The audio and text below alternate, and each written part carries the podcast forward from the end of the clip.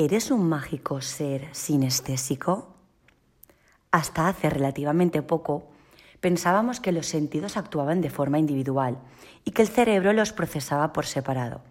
Cada uno se encargaba de un tipo de percepción. Los ojos veían, la nariz olía, las manos tocaban y así con todo. No obstante, existen numerosos estudios que demuestran cómo unos sentidos influyen sobre los otros.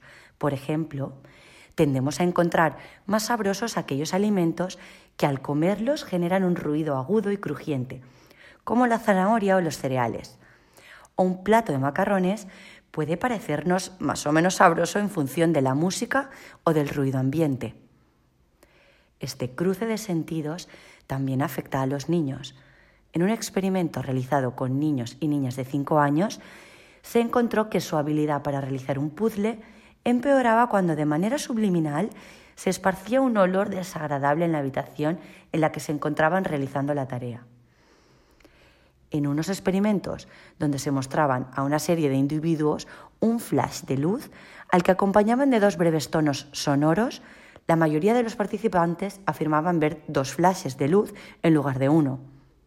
Lo mismo sucedía cuando los investigadores, en vez de usar un estímulo acústico, daban dos suaves toques en el brazo de los participantes mientras se disparaba el haz de luz. Alucinante. La vista, que es el sentido en el que más confiamos y el que domina sobre el resto, se alteraba y se podía confundir a través del oído y del tacto. Nuestros sentidos interactúan entre ellos, son sensibles de potenciarse unos a otros, de alterarse las formas increíbles, de mezclarse, aumentarse o mitigarse. Incluso compiten entre ellos en algunas ocasiones y, como en los ejemplos anteriores, consiguen a veces inhibirse. Desde que comienza una percepción, esa mezcla de información sensorial es esencial para que el cerebro componga una imagen del mundo exterior. En el campo de la medicina, por ejemplo, la plasticidad cerebral o la capacidad innata del cerebro para cambiar y adaptarse a las nuevas circunstancias abren nuevas puertas para tratar a personas que padecen lesiones cerebrales. El conocimiento que tenemos del mundo depende del cerebro, que filtra la información que recibe, la procesa y la hace consciente a su modo. La fascinante habilidad de nuestro cerebro para mezclar las informaciones procedentes de diferentes sentidos no es innata, sino que la aprendemos poco a poco desde el nacimiento. Además, la rápida habilidad de integrar la información de todos los sentidos nos capacita para emitir juicios al instante, la importancia de sentir y de percibir tiene mucho sentido desde un punto de vista evolutivo, ya que nos prepara para enfrentarnos al entorno. Cada sensor de nuestro cuerpo es sensible a un tipo de estímulo, de modo que los fotorreceptores de los ojos se centran en captar la luz, pero no procesan información auditiva. Lo maravilloso es que podemos captar numerosos estímulos al mismo tiempo.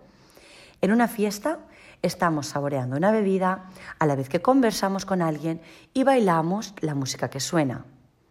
Pero hay facultades perceptivas que van mucho más allá, como el caso de los maravillosos seres sinestésicos, personas capaces de mezclar los sentidos, de manera que pueden escuchar los colores, escuchar las texturas o ver la música. Y os voy a contar varios ejemplos. El premio Nobel de Física Richard Feynman dijo en una ocasión, Cuando miro ecuaciones veo todas las letras en colores. Parecía una metáfora de la pasión que sentía por la ciencia, pero era más bien una descripción de su capacidad para combinar sus sentidos.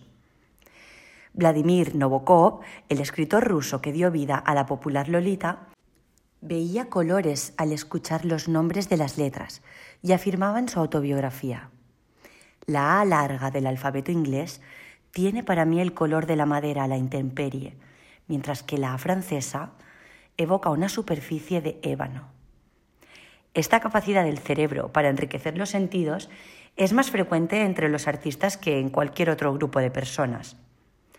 Franz Liszt, Sibelius, Duke Ellington, Bernstein, Rimbaud o Baudelaire fueron sinestetas, entre otros muchos.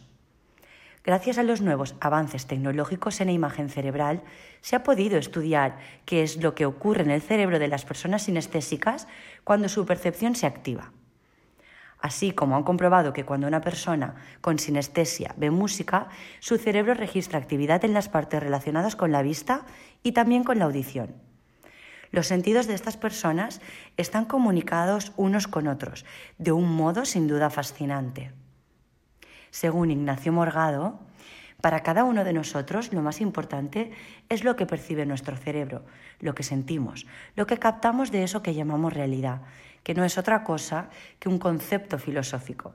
El medio en que vivimos es pura materia y energía. Te mando un abrazo y te doy las gracias por haberme escuchado.